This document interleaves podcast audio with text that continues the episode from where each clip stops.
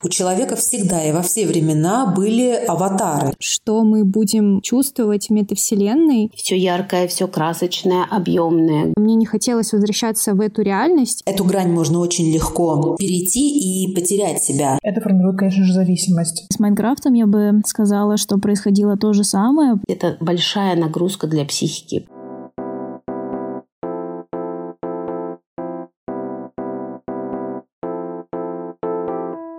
Всем привет! Это подкаст «Автостопом по метавселенной». Это Ксюша Федорова и Даша Пальчунова. Здесь мы пытаемся разобраться в том, что поджидает нас в грядущей метавселенной, какие возможности и угрозы в ней существуют. Мы приглашаем специалистов из разных научных областей, которые помогают нам в этом непростом деле. В этом выпуске мы побеседуем о самоощущении пользователей в метавселенной и как нахождение внутри интернета может повлиять на нашу психику. А в завершении выпуска психолог Майя Кугушева даст рекомендации рекомендации для избавления от тревоги и стресса в это неспокойное время. Погнали разбираться.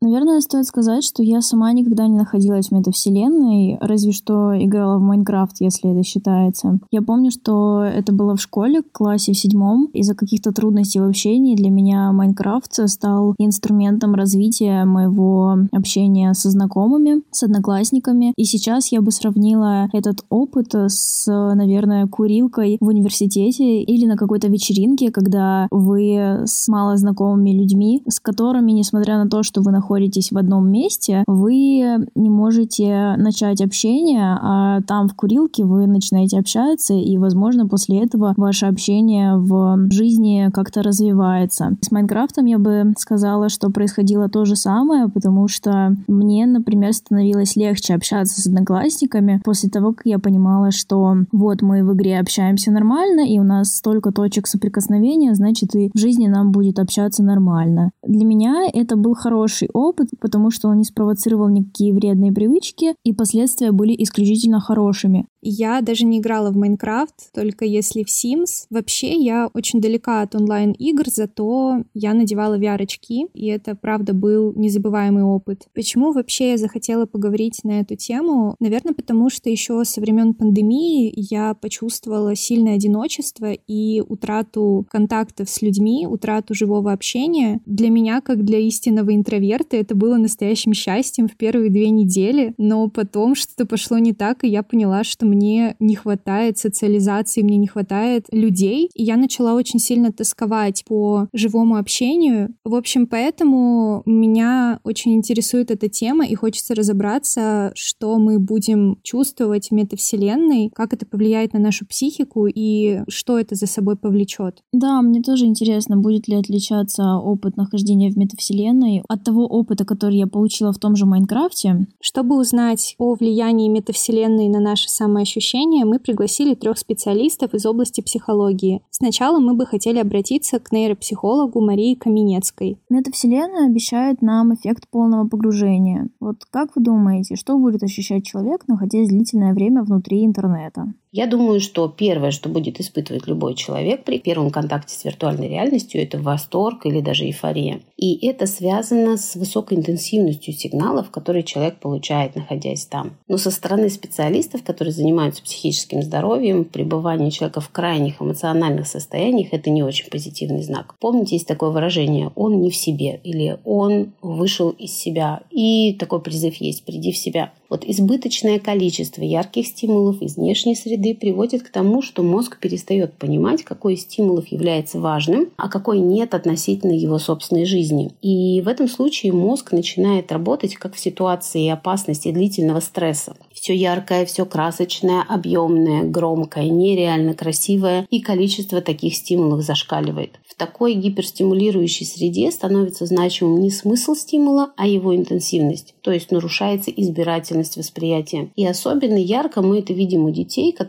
большое количество времени играют в компьютерные игры стимулы, которые человек получает в реальной среде, они не могут быть в таком количестве и в такой интенсивности. Человек в период становления психической деятельности, если мы говорим про детей, ему становится неинтересно в реальном мире. Во-вторых, такая гиперинтенсивность стимуляции приводит к тому, что те сигналы, которые человек получает от собственного тела, они попросту игнорируются. И это уже влечет за собой соматические проблемы. В-третьих, гиперинтенсивность стимуляции приводит к перегрузке нервной системы. А это, в свою очередь, активизирует защитную функцию организма, появляется тревога. Вообще тревога – это уникальный механизм нашего организма, который предупреждает нас о какой-то опасности во внешней среде и во внутренней среде. Но в условиях гиперстимуляции слабо выраженная тревога чаще всего просто игнорируется. И это уже будет приводить и к психосоматическим расстройствам. Мы уже не раз говорили, что общение в метавселенной происходит посредством аватаров, то есть виртуальных персонажей, как вот это видение некой двойной жизни, в которой у каждого из нас будет свой аватар, может повлиять на нашу самооценку и на самовосприятие.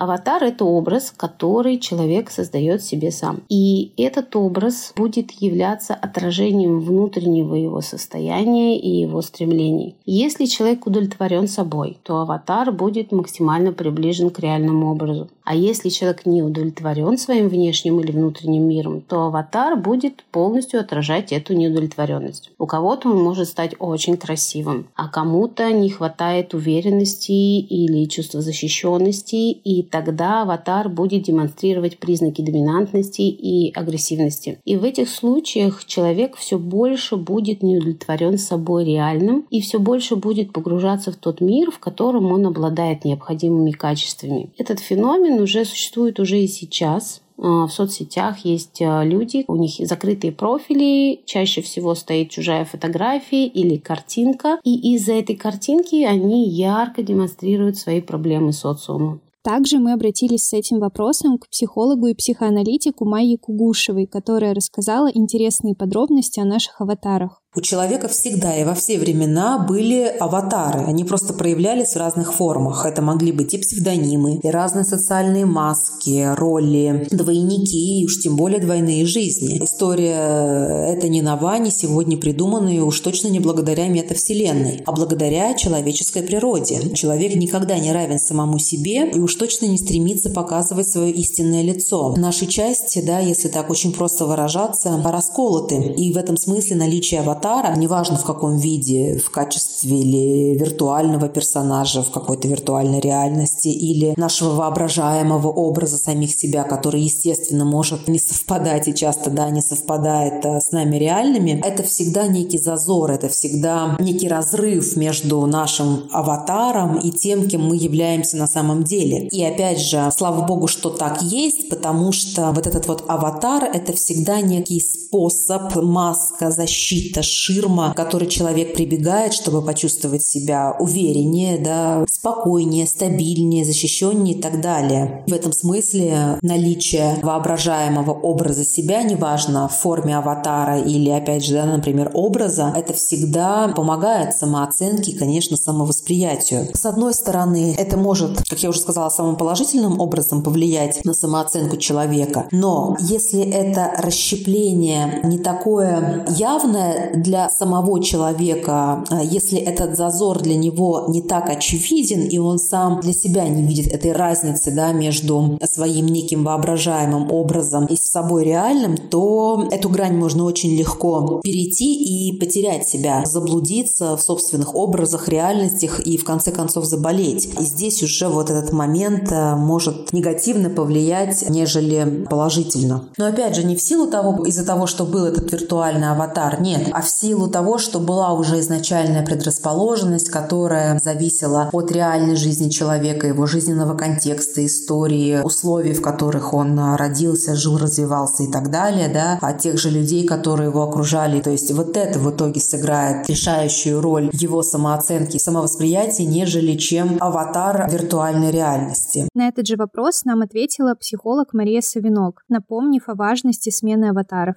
Помимо и так наших масок и ролей, да, то есть или персоны, которые мы носим в социуме, пользователи метавселенной добавится еще одна роль. Вопрос в другом. Сколько времени человек выберет проводить в этой роли? Находит ли он место этой роли, как только той роли, которую он несет там, в той вселенной? Потому что многие из нас забывают снимать маски и так-то в жизни, и с работы приносят э, себя как работников, или наоборот забывают на работу надеть маску работника и приходят туда с ожиданиями, как как от семейной своей системы или от, или от своих друзей, что тоже является искажением и может приводить к разным проблемам. Если я в виртуальную свою маску снимаю, оставляю ее там, окей, все с этим в порядке. Но если я забываю немножко, что здесь я, ну, сейчас, конечно, утрирую, да, не могу прыгать по деревьям а, или стрелять лазером, то правда будет странно. У нас у всех есть потребности, включая базовые, и нам интересно, можно ли будет полноценно удовлетворить эти потребности в цифровом пространстве. Безусловно, виртуальная среда дает практически безграничные возможности для получения информации, для коммуникации, для социального признания, причем в очень короткие временные сроки. Однако важно не забывать, что человек – это существо физическое, и у него есть не только разум, но и физический субстрат, который все это обеспечивает, это его тело. И взрослые люди, которые избыточно пребывают в виртуальной среде, обычно имеют достаточно низкий уровень физической активности. А это, в свою очередь, приводит к нарушению обменных процессов в организме, тело начинает страдать. А если страдает тело, то страдает и разум. Я уже не говорю про детей, основное развитие которых вплоть до 9-10-летнего возраста базируется именно на двигательном развитии и на физических возможностях. Пока то, что я вижу в практике, говорит о том, что большое количество людей не справляется с проблемами гиперстимуляции уже сейчас. И нужен механизм, который обеспечивает э, психогигиену. Иначе это все очень быстро приведет к печальным последствиям. Из того, что мы знаем о грядущей метавселенной, можно понять, что это будет не игра, не просто виртуальная реальность, а целый новый способ познания нашего мира, где у человека есть возможность получить любой опыт и заняться любой деятельностью, деятельностью, чтобы удовлетворить свои какие-то потребности э, и желания. Будут ли эмоции, которые человек получит в виртуальном пространстве, сопоставимы по эффекту с реальными? Нет, они не будут сопоставимы. Во-первых, хотя бы потому, что не любой опыт и не любая деятельность может быть удовлетворена. И не то чтобы в метавселенной, даже в нашей объективной вселенной. Если мы говорим о виртуальной реальности, то с точки зрения бизнеса, искусства, экономики, даже науки, э, да, действительно появляются колоссальные возможности, новые перспективы, возникает куча разных способов реализовать самые смелые желания и замыслы, замыслы, но, опять же, что касается человеческих отношений, его близких, я бы так сказала, личных, интимных и сексуальных отношений с другим человеком, с другими людьми, здесь речи о полном удовлетворении потребностей или желаний быть просто не может. И опять же, даже не в силу того, что эта реальность виртуальная, а не объективная, а в силу того, что и в объективной реальности это сделать невозможно. Априори просто из-за природы природы и из-за структурной особенности человека, потому что это сфера, где априори не существует гармонии, полного слияния, полного удовлетворения потребностей, желаний и так далее. То есть всегда будет оставаться что-то, что будет ускользать, находиться в другом месте. И чем больше мы думаем, что вот сейчас наше желание может исполниться в полной мере, да, тем больнее мы разочаровываемся, чувствуем себя обманутыми, фрустрированными, думаем, что нам вот опять не додали, нам чего-то не хватает, а, и тем больше мы страдаем. Поэтому не стоит себя тешить иллюзией, что в какой бы то ни было реальности человеческие потребности и желания могут быть удовлетворены. И второй момент, опять же, да, то, что касается человеческих взаимоотношений, социального взаимодействия, конечно, вы со мной согласитесь, что взаимодействие живое, непосредственное двух тел и эффект от этого взаимодействия никогда не будет равен взаимодействию виртуальному, где тела разнесены между друг другом, да, где нет и не чувствуется вот этих вот запахов, реальной дистанции, полутонов, взглядов и так далее. Поэтому в этом смысле эффекты от реальности метавселенной, конечно, будут проигрывать. В какой-то степени будут, в какой-то степени, правда, это будет сопоставимо с реальным. Интересная особенность психики в том, что она с готовностью принимает за реальность все, во что способна поверить, то есть принять как реальное. Это высшая психическая функция нашей психики и воображения. И дети активно этим пользуются, ведь мы видим, как они сражаются на палках, вполне себе проживая как настоящее сражение на настоящих мечах. Можно получить удовольствие от такого опыта ровно настолько, насколько мы сможем воспринять его как реальный. Есть э, много разных психологических подходов, которые используют символическую реальность. И в своей практике я вижу, как это работает и переживает с клиентами вполне себе реальным образом. Например, уже нет того обидчика или нет того человека, который сделал что-то в наш адрес плохое, неприятное, но воображая себе его сидящим против нас и говоря ему все, что мы хотим сказать, или, может быть, даже сделав движение, которое мы никогда в реальности не можем сделать, например, толкнуть или ударить, ударить, мы еще больше всего себя ругаем за это, то тут мы можем это сделать. И поверьте, эти ощущения вполне реальные. Чувства очень реальные. Поэтому да, в этом плане, я думаю, метавселенная имеет очень большой соблазн быть использованной чаще и чаще, потому что психика изначально способна к тому, чтобы доверять и погружаться. Но нужно одно условие. Мы должны поверить, что это за правду. Когда мы готовили вопросы к этому выпуску, мы узнали у нашей аудитории, что у нее присутствует страх дереализации дереализации и деперсонализации. Скажите, насколько это вообще оправдано? Дереализация – это нарушение восприятия, которое характеризуется ощущением того, что все вокруг человека нереально. А поскольку виртуальная реальность, она нереальна, думаю, неправильно будет говорить, что это будет являться нарушением. Скорее, ощущение того, что это нереально, должно стать нормальным, а отклонением должно считаться ощущение реальности виртуальности. То же самое касается и феномена феномена деперсонализации виртуальной реальности. Также будет необходимо пересмотреть это понятие, особенно в случае тотальной идентификации со своим аватаром или, например, с несколькими аватарами. Хочется понять, что будет с реальной личностью в метавселенной, будет ли происходить расширение или расщепление. Глобально с личностью человека ничего происходить не будет. Человек в корне своем не изменится. Да, будет определенное расширение, но так было всегда.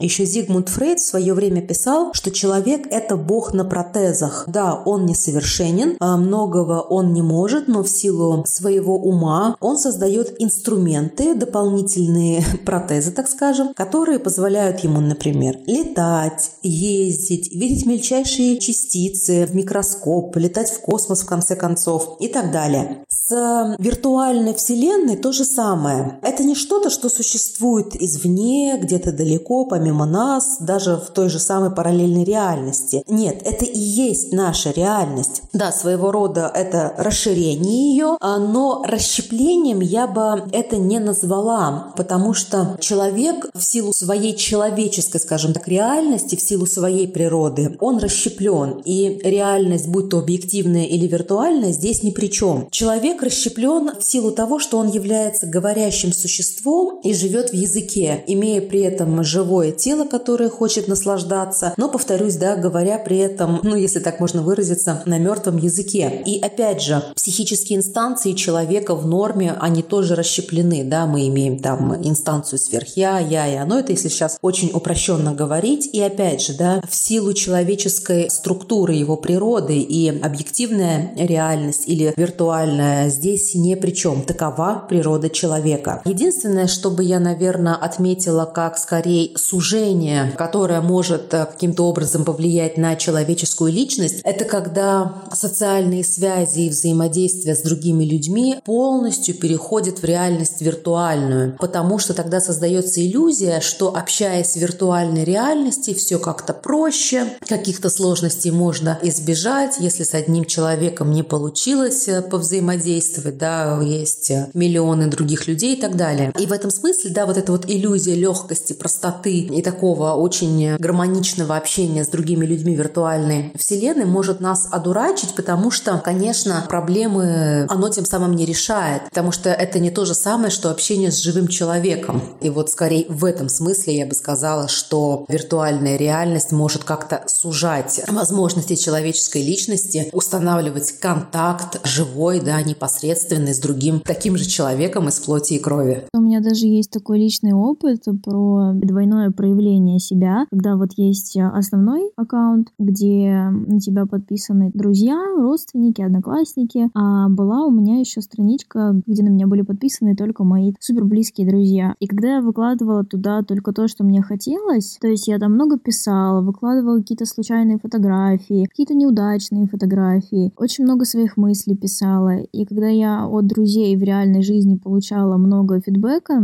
по поводу моего проявления на этой второй страничке, я понимала, что моя личность э, расширяется в хорошем смысле, что то, как мне хочется проявляться, это нормально и это нравится людям. Поэтому у меня был вот такой хороший опыт э, двойного проявления. Почему-то при ответе на этот вопрос в голову приходит фильм «Аватар», в котором, на мой взгляд, отлично показано, как это, когда человек существует то в одной вселенной, то в другой вселенной, то в одной реальности, в которой у него другое тело, другое окружение, и параллельно существует другая. Какая из них реальнее, уже становится менее и менее понятно с каждым разом, как он погружается туда. И, конечно, у него начинается такая дереализация, когда он очень сильно грустит и впадает в отчаяние, в упадок и депрессию при возвращении в ту, которая ему нравится меньше. И благо у героя Аватара есть возможность полностью перейти в ту реальность, в ту вселенную, в которой ему нравится больше. Я предполагаю, что у пользователей метавселенных, о которых мы сейчас говорим, такой возможности не будет. Тогда, соответственно, о каком опыте мы можем говорить, который мог быть безопасным для пользователей? Расширяющим опытом может быть точечный опыт. Когда, например, я в метавселенной могу понырять с акулами, и это будет ощущаться, переживаться мной, как если бы я за правду это сделала. А расщепляющим долгое пребывание в той вселенной, в которой у меня есть что-то такое, чего я никак не могу получить в этой реальности. И каждый раз возвращаясь туда, где я этого не имею, к сожалению, негативного переживания будет больше, нежели чем радости от того, что я скоро туда вернусь. Желание вернуться туда, где у меня есть больше радости и удовлетворенности будет больше, но психика будет понимать, что там не настоящее, там другое. Мы можем только предполагать, куда это может привести, потому что сейчас у нас нет такого большого объема прецедента использования этих метавселенных, но есть опыт пользования видеоиграми. И если мы воспринимаем видеоигры как способ отдыха, то да, это может нас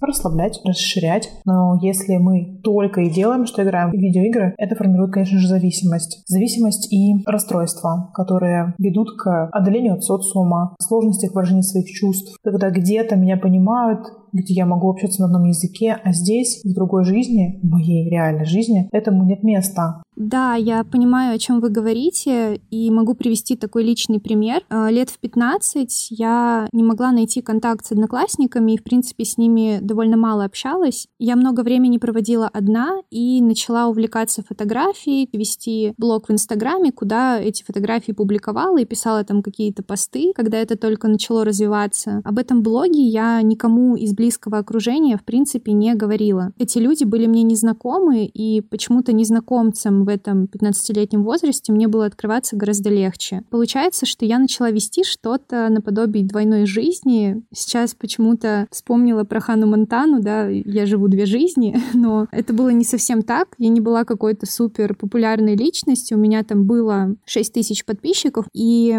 я просто больше открывалась в сети, а в реальной жизни начинала закрываться.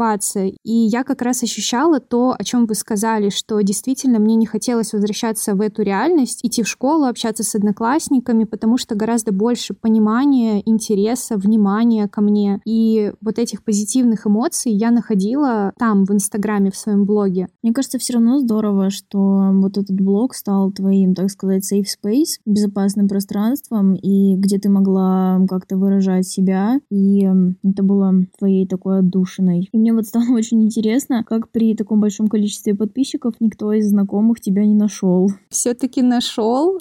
То есть это правда, что это было какой-то отдушиной, но до поры до времени, пока это все, так скажем, не вскрылось. Получается, с Ханой Монтаной сняли парик. Что-то вроде того. И я не помню, как точно об этом узнали мои одноклассники, но, видимо, кто-то просто увидел в рекомендациях. Когда об этом узнали все, это, конечно, было ужасно, потому что безопасное пространство пространство, оно было нарушено, и открываться тем людям, которых я видела в реальности каждый день, я не хотела. Поэтому, да, это немножко грустная история, потому что вести этот блог я сразу же, конечно, перестала. И вот эту отдушину я потеряла, но, возможно, это и хорошо, потому что это как-то побудило меня все-таки больше общаться с людьми в реальности, быть более такой социально активной в жизни. По словам Марка Цукерберга, через 10 лет пользователи метавселенной с помощью VR-технологий смогут почувствовать запахи, температуру и прикосновения. И недавно одна тестировщица компании Мета пожаловалась на харасмент виртуальной реальности Horizon Worlds. Девушка рассказала, что неизвестный без разрешения ощупал ее аватар, и она, так скажем, прочувствовала эти домогательства на себе.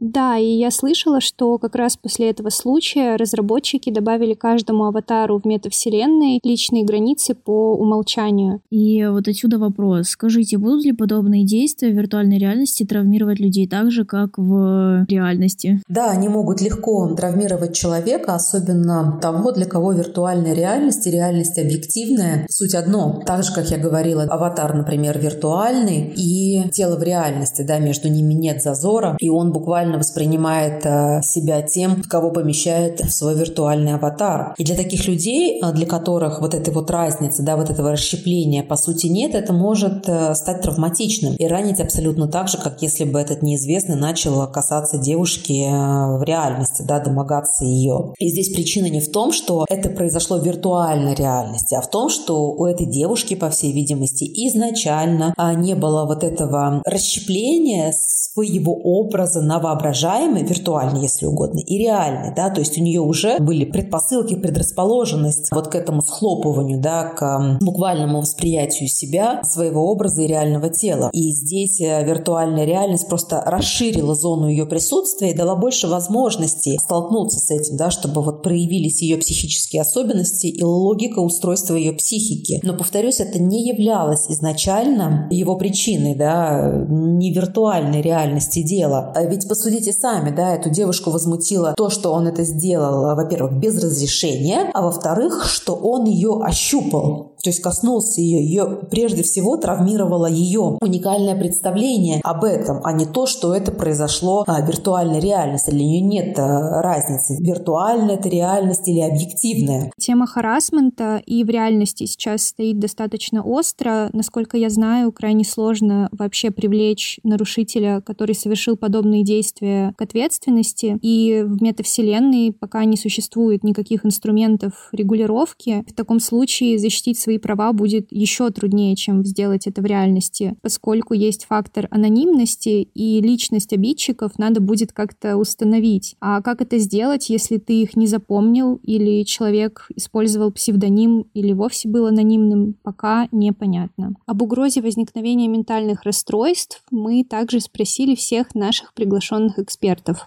Риск возникновения психических расстройств, безусловно, есть, причем он достаточно высок. И тут основным фактором будет предрасположенность к психическим расстройствам. Все-таки метавселенная, виртуальная реальность – это большая нагрузка для психики, поэтому безопасной она может быть только в случае абсолютной психической стабильности человека. Риски есть, но не они являются главной причиной возникновения ментальных расстройств. Они лишь как провоцирующий фактор. Если болезнь возникает и развивается, мы не можем однозначно сказать, что это плохо и что именно пребывание виртуальной вселенной на это повлияло, и что надо было вот этого избегать и так далее. Жизнь в метавселенной просто дает э, больше возможностей столкнуться с чем-то невыносимым в себе, что может, к сожалению, повлечь за собой ментальное ментальное расстройство, да, но опять же не стать главной его причиной, а просто спровоцировать, стать эм, таким провокативным фактором, одним из многих на самом деле. И с другой стороны, то же самое пребывание в виртуальной вселенной может помочь человеку укрыться, защититься, заслониться от чего-то невыносимого, что в противном случае бы свело его с ума. И в этом смысле мы не можем однозначно сказать, что является здесь решающим фактором. Скорее мы можем с полной уверенностью сказать, сказать, что это что-то, что изначально в человеке уже есть. Виртуальная вселенная может как спровоцировать к ментальному заболеванию, но также, с другой стороны, может помочь и укрыться человеку от него. Поэтому здесь однозначно мы сказать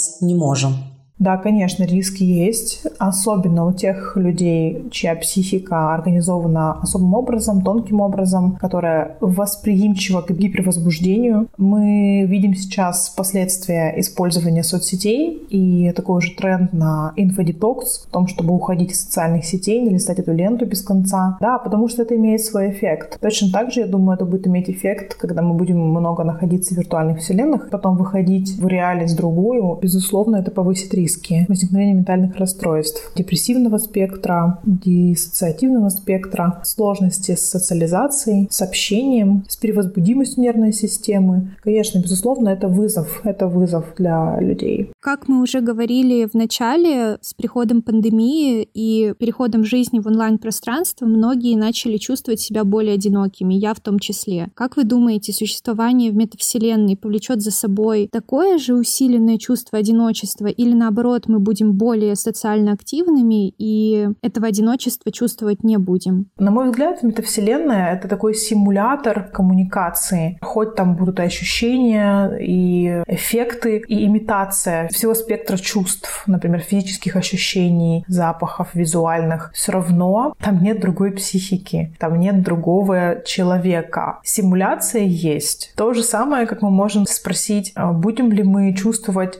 тоску по реальным объятием, если у нас будет э, какой-нибудь робот-массажер, робот-обниматель, например. Ну, конечно, физиологически мы будем удовлетворены частично, но ведь есть другой аспект, правильно? Поэтому это вопрос, да, опять же, на пофантазировать, на подумать. С приходом пандемии люди ощутили одиночество, безусловно. Да, никакой онлайн не заменит нам живого контакта. Люди сейчас выходят поголовно из зумов и очень сильно хотят встречаться очно, лично. Не раз уже я слышала то, что совсем по-другому ощущается встреча вживую, встреча онлайн. Но за неимением лучшего, скажем так, если мы выбираем не встречаться совсем и встречаться хоть где-то, хотя бы онлайн, то, конечно, хотя бы как-то онлайн это лучше, чем никак совсем. С одной стороны, я согласна, что учеба или встречи онлайн сильно экономят время, но появляется вопрос, а есть ли смысл вообще в этом сэкономленном времени, если я не получаю удовлетворения и радости от такого формата общения? То есть, да, как вы сказали, потребность вроде удовлетворена, но частично, и в этом нет никакой полноценности. Да, я соглашусь насчет того, что все деловые учебные встречи очень удобны в онлайн-формате, но вот вспоминая свой опыт, который я пережила в пандемию, когда приходилось возвращаться в реальность, то есть когда там открылись магазины, открылись какие-то развлечения. Я помню, что мне было очень тяжело себя заставить выйти из дома, даже просто в магазин, потому что я понимала, какое количество людей я увижу и с каким количеством людей мне придется как-то повзаимодействовать, и меня на самом деле это пугало. Да, и в связи с последними событиями многим из нас стало трудно находиться в информационном поле. Тревога, страх, стресс очень сильно влияют на нашу жизнь, на нашу продуктивность. И Майя поделилась с нами рекомендациями, как справиться с этими тяжелыми чувствами, которые, надеюсь, вам помогут. Как бы парадоксально, возможно, это не звучало, но я бы порекомендовала не вытеснять и не убегать от чувства тревоги и, возможно, еще каких-то ощущений дискомфортных, которые вам доставляет нынешняя ситуация. Почему я так говорю? Можно, конечно, вытеснять тревогу, стресс, как-то, я не знаю, его заедать, не желать его видеть, отворачиваться, пользоваться каким-то суррогатом, чтобы его максимально замазать. Но, как вы сами уже, думаю, понимаете, это особого эффекта не принесет. На мой взгляд, особенно в нынешней ситуации, хорошо бы посмотреть в глаза этой самой тревоги, стрессу. Возможно, для кого-то нынешняя ситуация кажется кошмаром, который происходит наяву в реальности. Занять по отношению к нему свою позицию. Это очень такой ответственный шаг, очень взрослый. И опять же, плюс ситуации в том, какой бы тяжелой она вам сейчас не казалась, как бы все нестабильно и тревожно не было, это прекрасная возможность возможность занять позицию по отношению к кошмару собственному, потому что в нынешнем контексте у каждого на свой лад проявляется тревога относительно каких-то своих вещей, и кошмар внешний позволяет столкнуться с кошмаром внутренним и, повторюсь, занять по отношению к нему позицию. То есть я предлагаю вам быть в этом смысле активными, не убегать, не отворачиваться от тревоги и от других неприятных чувств, а взглянуть им в глаза и попробовать обойти с ними своим уникальным образом. Ведь любой кризис – это также и новые возможности. Я думаю, что вы уже не раз слышали это выражение, многим оно набило оскомину, но так и есть. То есть то зияние, которое открывается и перед которым люди чувствуют тревогу, оно вообще-то позволяет на это место привнести что-то свое. Когда вы займете активную позицию, поверьте, стресса, тревоги будет в разы меньше, потому что вы уже будете совершать какую-то внутреннюю, душевную работу, интеллектуальную, что начнете делать и так далее. На мой взгляд, это лучший способ совладать с неприятными ощущениями. И, кстати, заметьте, у нас уже есть опыт а, обхождения с